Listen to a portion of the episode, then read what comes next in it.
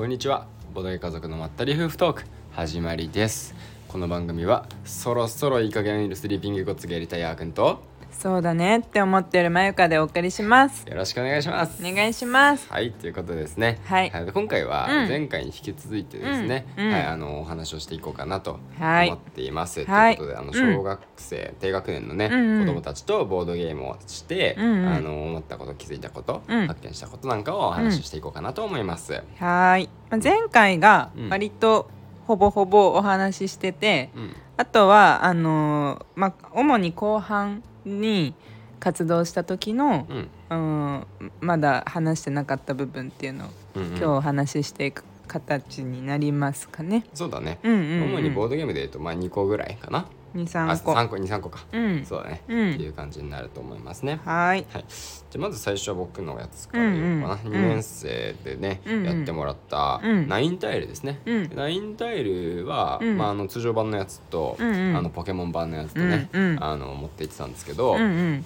まあ、ゲームはまあご存知の通り、うん。9個のタイルを並べて、うん。お題の通りに、あのー形を揃えるっていうだけのうん。ゲームですね、でうん。早く揃えた人の勝ち、うんまあ、得点という感じのゲームで、うん。で、まあ、やってもらったところ、うん。まあそうだね、まあ、これ完全なスピードゲームというか、まあなんだろうね、うん。スピードだけうん。スピードだけではないよね。うんスピードで結局勝敗は決まるんだけど、うん。あの早く完成できた、うん。でも頭を使わないと、うん。あのーただ手を動かす速度が速いだけじゃダメっていうね。ね。えてやらないといけないっていうところはある。うんゲームかなと思うね。一度はやってみたことがある方ならうん。わかると思うんだけど、うん。そのパズルなんだけど、うん。あの全、えー表裏うん。あるじゃん。うん。であの割とさ8枚目くらいまでさ、うん。順調にできたりするんだけどさ残り1枚になっておやおやおや揃わないぞってなってくるんだよね。でそれがなぜかっていうと裏表に柄が載っているからで、うん。そのこのタイルは表として使うのか裏として使うのかっていうのがうん。わからないとあの正解には持っていけないんだよね。そうそうそうそう、うん、だそそこがまあそまあそこがポイントなゲーム。そう。8個目までうまくいってもね、全然ねあと惜しいかとか分かんないんだよね。ルービックキューブみたいな感覚に似てない？ちょっと違うかルービッなクキューブもう覚えてないわ。小学校の頃にはできたんだけどあれってなんかそういうもの中 もう覚えてないやみたいなものなのか、うん。ルービックキューブって。あのやり方をね。うんうん、うん、そうそうそう。あやり方覚えようとしてたからってこいやと覚えてたよ。おーできぜできる派？全面揃ってたよ。おおそうなんだ。当時はね。うんうんうん。今はもう無理なんだけど。やり方がねあるもんね。そうそう。ちゃんと書いてあるのよ、ルービックキューブ買うとね、うんうんうんうん。っていうルービックキューブの話は別にいいんですよ、うんうん今回ルービックキューブやってない そうそう、ねはいやってないんだけどまあ似てるかなってうん。ちょっと思ったりなんだりして、でまあそうだね。私もねあのうん。2年生ので後半戦はねうん。あのやったよ一緒に、うんうん。やったというか見た、うんううん。ん、どうだった？あーくんのしょ感感想というか。まあね、あのー今言ったような感じなんだけど、うん。まあでもやっぱ得意不得意は出るんだよ。うん。で一人、うん。あのもともとねうん。ボードゲームをその日始める前に、うん。この子賢いんだよって周りから言われてる子がいたんですよ。うんでその子がね確かに強かった。へー。圧倒的強くって、あのうん。ずっとその子1位だったから、へー。どうしようそうなんだ。かみたいな。や、うん。初めてだったけどってこそうだよそうだよ。へえ、うん、あやっぱ賢いんだわこの子って。うん。こう今ここ揃ってない状況でうん。どうしたら、うん。あの揃いやすいのかって判断がきっとできるんだろうなって思ったのよ。うん他の子は見てても、うん。うん。残りは8個揃えて、うんうんうん。残り1つがうん。合ってない時に、うん。じゃあどこを動かしたら少しでも、うんうんうん。あの当たりを引けるっていうか揃う確率が高いタイルをうんうんうん。動かすのかっていう。うんうんうん。うん。そういうのを、まあ、やっぱり考えるのは難しいんだなっていうふうにね。そうそう思える子がやっぱ多かったんだけど、うん。その子はきっとそうでもなくて完璧にじゃないんですけど、うんうんうん。ある程度ね考えることできてたんだと思う。へー。だから、うん。まあねあの考えたんだけど、まあ、そこちょっと3人だけのね、あうん。のグループで珍しいグループだったんですけど、うんそうだね。仲良かっったしね、あのたそうそうそう。3人はね。その子がね強いから、もう思い切ってハンデをつけてあげようと思って、うんうんうんあの純粋にハンデをつけました。うん。でどういうハンデだったかっていうと、うん。あのスタートタイミングを遅らせました。はいはいはいはい。であの、うん。まあ、このゲームやっぱり早く揃えた人が勝ちなんで、うん。だから、あのースタートを遅らせると、うん。あのシンプルに、うん。あの不利になるんですよ。うんでそのなんどのぐらい遅らせるかで、うん。まあ、調整ちょでもうできるなと思って、うんうん。で、えーそうしたんだけど最初うん。5秒でね、うん。あのハンデつけたんだけど、うん。あほぼ意味なかった。5 5秒程度のハンハンデじゃ、うん。何の意味もなく。てすごいね。うん。で次10秒にしたのかな、まあ、うん最終的にうんうん20秒ぐらいまでハンデつけました、えー、すごい。20秒のハンデつけたらうん。さすがにうん勝てなかったその子、うん。で勝てなかったら、うん。ビリになったらね、うん。5秒ずつね、うん。ハンデを消した、うんなるほどね。うん。うんっていう感じでやっていくと他の子もちゃんとみんなね、うん。あ次そしたら次に得意な子が勝つのよ、うんそしたらその子にもハンデをつける。うん。ってやって、うん。ちゃんとみんな1回ずつ勝てた。ああそれはすごいいいことだね。であの、最下位ハンデない人が、うん。あの優勝したら、うん。ハンデあった子たちのハンデが5秒ずつ消滅する、おっていうシステムでねやったけうんど割といい感じ、へえそうなんだ、うんなるほどね。まあハンデをつけるかどうかっていうところはね、まあ、うんなんかその時の状況とか、まあ、うん。どういうふうに今ボードゲームを楽しんでるのかやってるのかっていう状況によってねうん。あのむハンデをつけた方がいい場合とつけない方がいい場合ん？つけた方がいい場合とつけない方がいい場合とねいろいろあると思うけど、うん。でも今回のそのあーくんが担当してたうん。あのパターンで言うと、うん。割といいいい事例になったというか。そうだね。今回は良かったんだけど一つすごくあの途中でうん。気をつけないといけないなって意識したのは、うんうん。あの得意な子うん。がうん。勝って、うん。で、あのーハンデいっぱいつけるところまではまあいいのよ。うん。でその子強いねって。もちろんつける時に、めちゃめちゃ強いから君って、うん。うん。あお褒めてあげて、うん。おだててっていうとした 褒めてあげて、うん。あのーそれで気分よくさせつつ、んうん。あのハンデをつけていくっていうところも大切なんだけど、うん。あのその後にその子がずーっと勝てなくなったら、うん。もったいないのよ。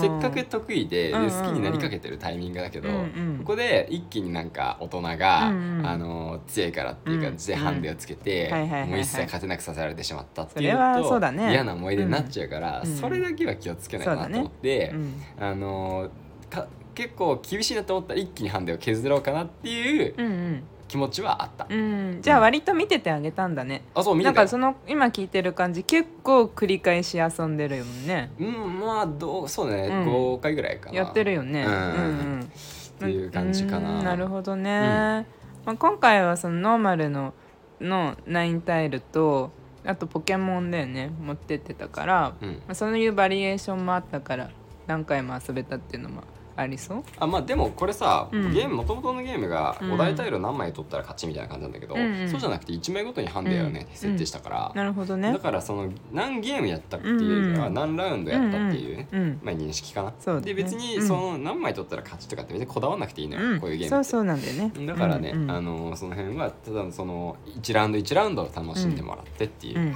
感じで、うんうん。うん。ただゲームとしてねすごく合ってたなとは思う、うん。そうだね。ちょうどよかったかもね学年のうん、感じでもね、そうだね、うん、なんかで難しすぎず簡単すぎず。そうそうそうそうそうそうう。ん。よかったね。なんかあのポケモンさ、うん。意外だったんだけどさうん。あのナインタイルにで登場してくるポケモンさうん。意外とみんな知らなくてさ、うんそうあんまりなんかそのポケモンだからっていう理由はあんまりなかった。空いてる方のナインタイルみたいな。そうそうそう。それはねちょっと意外だった。確かにね。ジェネレーションギャップですね。次ポケモンになりたいってあんまなかったね。そうポケそうドブルもそう。別にポケモンのドブルがやりたいじゃなくて、うん。空いてるドブルがやりたいみたいな感じだったね。ディズニーのドブルは人気だったけど、うん。なんかドあのドラえもんとかアナ雪とかなんだっけあとワンピースとかもあると思うんで確か。なかったっけ？ワンピースはないか。なかったかな。うん。なかったかもしれないんだけど。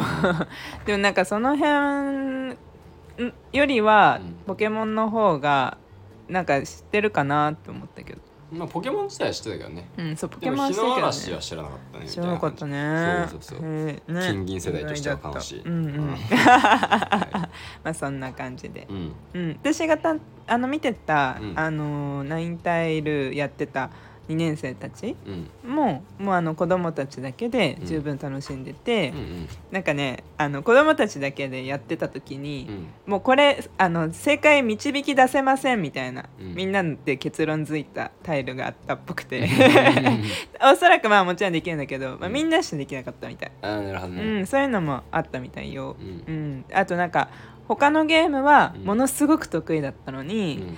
あのナインタイルに関してはあの苦手な子とかもいてうん。悔しい思いをしてましたね。ううん。ん、まあいろんな経験ができてあのじでもなんかそれがまた感動してうん。あのすごい悔しかったみたいなんだよね。やっぱり普段うん。ゲームが得意で、あの今回の時間の中でも比較的、まあ、優位に遊べてたっていう、あの自信があったって中で、できなくてでもその悔しがってる姿を見た周りの子たちが、うん。あのすごい声かけうん。大人の声かけをしているしていたっていうのが本当に感動でしたうね。ん。そのなんかあの人に人って人は、まあ、あの苦手なものもこうやってあるんだよって。うん。ね、でまあ今回今はできなかったけど、うん。あのじゃあ次次やってみよう。次誰々くんが誰々ちゃんが、うん。あのやりたいって言ってた方のゲームに変えよっかってうん。子供たちが言ってた。うん。うんいや感動しましたね。いいグループだいやね。うん。まあもともとその仲も良さげなグループだったけどね、うん。うんうん。あそうそれナインタイルでもう一つだけうん。ちょっとあのうん。大事なポイントうんだと思ったところがあってうん。あのーこういうゲームってうん。あこれルー公式ルールどうだったかな？あのうんーまあみんなでもさ揃えたいじゃん。うん。終わるまでさ。うんうん。あの誰か一人がさうん。あのー揃えたらまあうん。その人がお題タイル取ってまあうん。い2以降関係ないんだけどうん。あの得点的には。うん。でもさあの悔しいじゃん。うんうん 揃えられないと。うんうんうんだからうん。まああのその場ではとりあえずみんな揃えよう揃えようっていううん。話でうんやったんだよね。うん終わるまでやろうって。うん。えー早い人はちょっと待っててねってう。んうでうんで、えーまあ早い人は勝つからさ。うん。ママいたねそうねうん。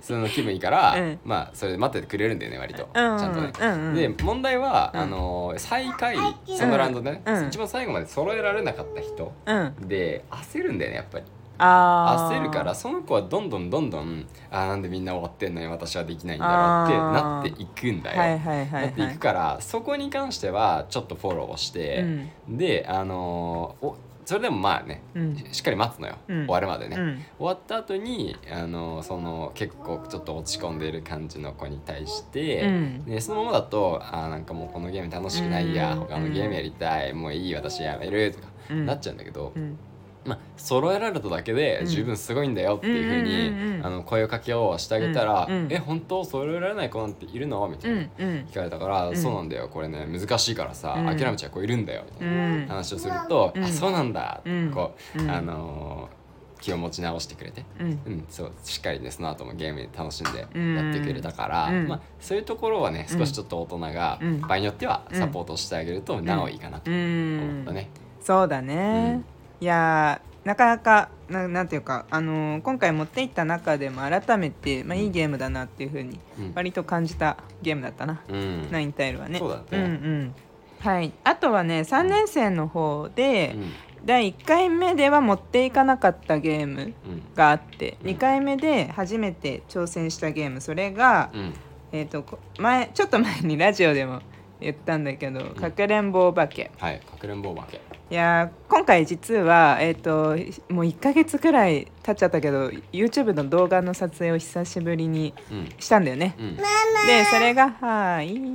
で それがあの小学校低学年におすすめのゲームっていう、まあ、今回の活動を踏まえた上で、うん。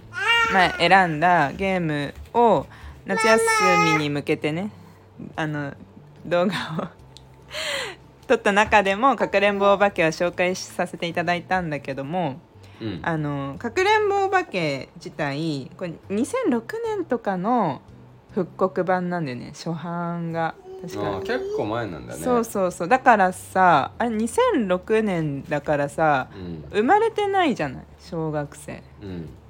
の低学年とかは。うん。ね。だから本当にほほぼはじまあもうその時の当時のものを親が持ってるとか、うん。ね、ボードゲーカフェとかで遊んだことがあるって以外は、うん。見たことがない初めてのゲーム、うんうん。ね、だと思うんだよね。だから誰も知らない状態でう、ん。でもうやっぱりこのかくれんぼお化け。うん。お化けってさやっぱキャッチーなんだよね、食いつきがいい。あそうだったんだ。そうお化けキャッチも、まあ、知ってる人はまあそれはそれであの目には入ると思うんだけど、うん。お化けのやりたいみたいなうん。言い方をやっぱするんだよね、ああわかりやすいんだね。わかりやすいんだよね。確かに。そうそうそう。スティッキーとか見てもうん。その、何何をやりたいっていうそうそうそう。そうそうそうそううん。そう。棒のやつやりたいそうそうそうそうそう。そうなんだよ、ん。だからねお化けのゲーム楽しそうっていう言い方をやっぱするんだよね、うんだから見た目からこうそそられるゲームっていうのもね。なるほどね。そうそうそう。いいなああーなるほどなって私も思ったんだよね。フレーバーの大事な部分だね。そうそうそう、うん。まあ割と最近さキッズのボードゲームをよく見始めて、うん。お化け系の増えてきたよね。なんだかなんだか。ゾンビキッズとか、まあ、あれはゾンビ。まあお化けっちゃお化けうんゾンビうんそうそう、ん。おまあそうだし。カルカソンヌもさお化けじゃん、まああれも子供系かわかんない。まあまあでもまあまあ小学生から遊べるゲームではあると思うんだよね、うんそうなんかねあの増えてきたなって我が家に。えあ我が家我が家にね。我が家に我が家我が家に増えてきた話。あそうそうそう一般的な話かあと そうそうそう。我が家に増えてきた、うん。我が家に増えてきました。なーって思って。そうそんな感じで。まあうん言われてみればさうん。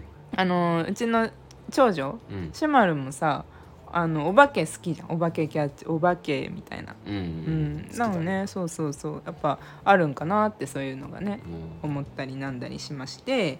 であのゲーム自体、うん。あのこれねめちゃくちゃ本当に簡単でやっぱり、うん。うん、あのルールが一発というか、まあ、一回投資でうん。やってみれば分かってしまうっていうのがすごい良くて、うん。それこそ前回話したハリガリとかは、うん。あとお化けキャッチも話してはないけどお化けキャッチもうん。1回の練習じゃ難しいんだよね、うん。1周じゃ難しい。なるほどうねん、2周目3周目4周目下手したらもう56周くらいを、1ゲーム終わるくらいまではもうとにかく練習でっていうゲームも結構あったんだけど、うん。かくれんぼお化けは1周。でもうみんながまあ3年生だからね。これは6歳からできるゲームだから12年生はちょっとやってないから分かんないんだけど、うん。少なくとも3年生の,、まあ、あの私が見てたグループではそういう感じ。すぐ理解できてた。なるほどね。うんうんうん。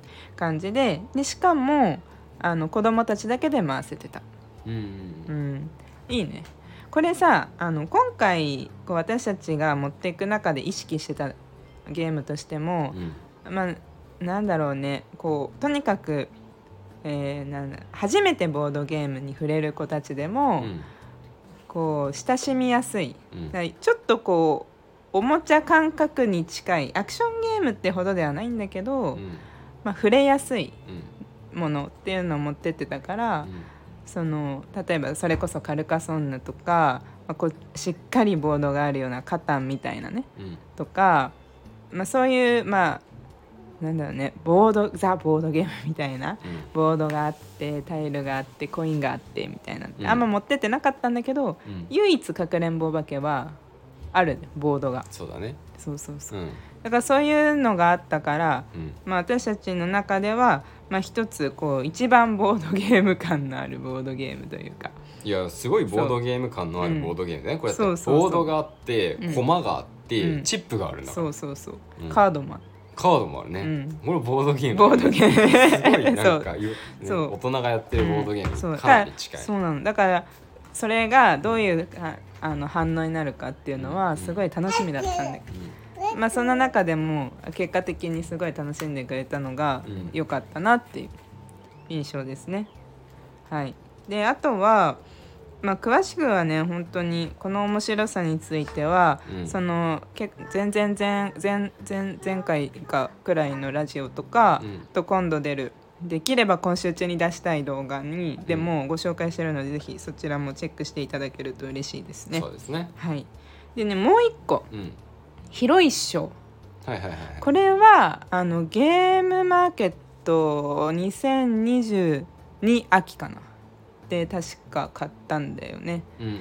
とはいえあの7割さんっていう、えー同人サークル、まあ、インディーズのサークルさんと、えーっとね、えー企業えーっと G GO ジオかゲオか。ゲオか、うん。読み方がねあれなんですけど、うん。ゲあゲオジオゲオゲームスさんジオゲームスさん GO ゲームスさん。うん。ねとあのタッグを組んで、えー商品化されたものうんうんだね。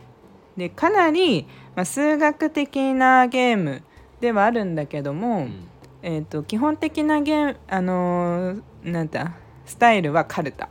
うんうん。で、まあ、一よ読み読み札とかがあるわけでもなくて、うん。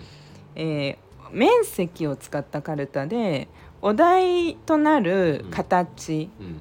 と広がってその場に広がっている、うんえー形。うん。ま、の面積がより近いものを選ぶっていうゲーム。そそうだからそのカルタなんだけうど、うん。カルタだからうん。直感でこれ近そうこれ同じ面積っぽそううん。っていうのを選んでもいいんだけど、うん。この一枚一枚のタイルにちゃんとマス目が書いてあってうん。正方形の。うん。だからあのー計算すればぶっちゃけ、まあ、より近いものは選べるんだよね。まあ時間をかければ大人なら。そう。そうそうそうそう、そう。でこれあのまずね3年生。これねろ対象年齢は6歳からできるゲームなんだよね。うん。なんだけど、え3年生の今のえっ、とこの間やった感じだとまず面積っていうのは分からなくてうんで、えー、とだから説明の時点で面積という言葉はまず使えないね、うんうん、123年生でうんと めだから大きさとか広さうん。っていうあの広さかな、うん。形の広さが似てるようなものを作りあの取るんだよって、うん。であのす今までやってたあのあ針狩りとかお化けキャッチとかに比べると、うん。急にこうちょっと勉強チックなうんうん。ものが出てきたから、うん。若干ねえ、うん。これ？みたいな。う ん若干の空気感はあったんだよ。あった、うん。うん、なんだけどあのやり始めたら、うん。少しずつああなるほどっていうのが分かってくるわけ。うんうん。あこれあの確かにあのなんだろう。カルタだから早く取んなきゃいけないんだけど、うん。このちょっと悩まない悩みたいこの ジレンマ。はなんだみたいなのが 分かってくるんだよね。うん。でそうなってきてからは、うん。もうすごいハマってて一番長かったんじゃないかなって思う。遊んでる時間。あそうなんだ。そう。えそうそう。であと、うん。あの感動したのが一緒に遊んあのそこについてくれた、うんついてくださったスタッフさんうん。がめちゃくちゃ場を和ますのがうん。あの、まあ、以前から思ってたんだけどすごい得意な方でう、ん。ね、あのこうタイルをさあ最初みんなさ「えこれですか?」みたいな感じだ若干ねうん。だったところそのじゃあ試しにこうやってみようって言って、うん。取ったそのタイルの形が、うん。なんかこう唇っぽい形の、うんひし形でもないんだけどなんかそういう形だったのよ。うん。でそれをじゃあ先生これみたいな感じで取った後に、スーッと自分の口んと口元に持ってって。うん。でそれがまた赤だったのよ。赤い色の形だったの。うんうん。でそれを見て面白かったみたい子供たちが、うん。その顔にうん。その形のくが唇に見えてうん。面白い形だったから。うんでなんかそれをやったら他の子も丸っぽい形を持ってきてこううん目のところに持ってってみたりとかそれで最初まず形に触れることに楽しみ始めた。ああなるほどね。そう。あさすがって思いながら、ねそうそうそうそうそう。切り替え方というか。そうそうそうそう、んでそしそんな感じでみんなあのゆっくりでいいのよ。もう、うん。とにかくあの、うん選んでみてあのじゃああのその答えを、うん。まあ、見てみるかみたいな感じで見てみた時にあじゃあこの子が一番近かったね。じゃあタイル1枚ゲットみたいな、うんうん。ね、感じ。でねあの小数点もこれ第2位まであるのよ。うんだからちょっとねあの厳密に遊ぶには子供だけで遊ぶにはわからない可能性はある。うん。6歳からとはいえてか6歳は難しい7歳。えーの子供たちだけで遊ぶにはだよ。うん。うん。大人がいれば全然いい。3年生にやったんだもんね。3年生に今回はね。そうそうそうそうそうそう、そうだからあの若干やっぱその例えば5点いったなわ私もさ数学苦手だからすごい気持ちわかるんだけどさ、5.35が答えだとするじゃん、うん。うんまあ、それに対して、まあ、4.82と5.69とかが どっちが近いかみたいなのがやっぱパッとは分かんなかったりするわけ。うん。うんうん、だからあの難し答えが え結局これどっちなのみたいな。う、んうん、のあったりするから、まあ、厳密にやるか、まあ、どっちも近かったねで、まあいい感じにするか。まあその時の状況にはよると思うんだけどねまあそんな感じでいろんな発見があった広い一緒でしたね。うん。うん。こうれもやっん、ぱりいいゲームだと思うよね。いいゲームだよね、これうん買った時に思ったもんうんね。あこれは長く遊べるもんなって絶対あのずっとこうちにね置いとくゲームだろうなって思ったあの感動を覚えてるもんね。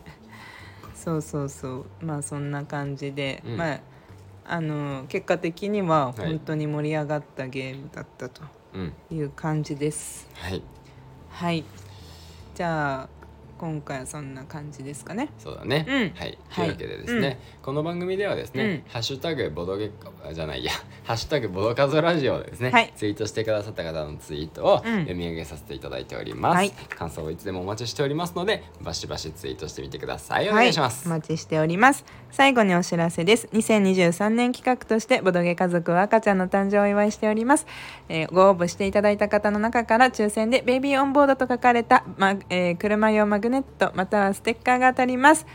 詳細は概要欄に記載しておりますのでぜひご覧ください。それではまたお会いしましょう。バイバーイ。バイバーイ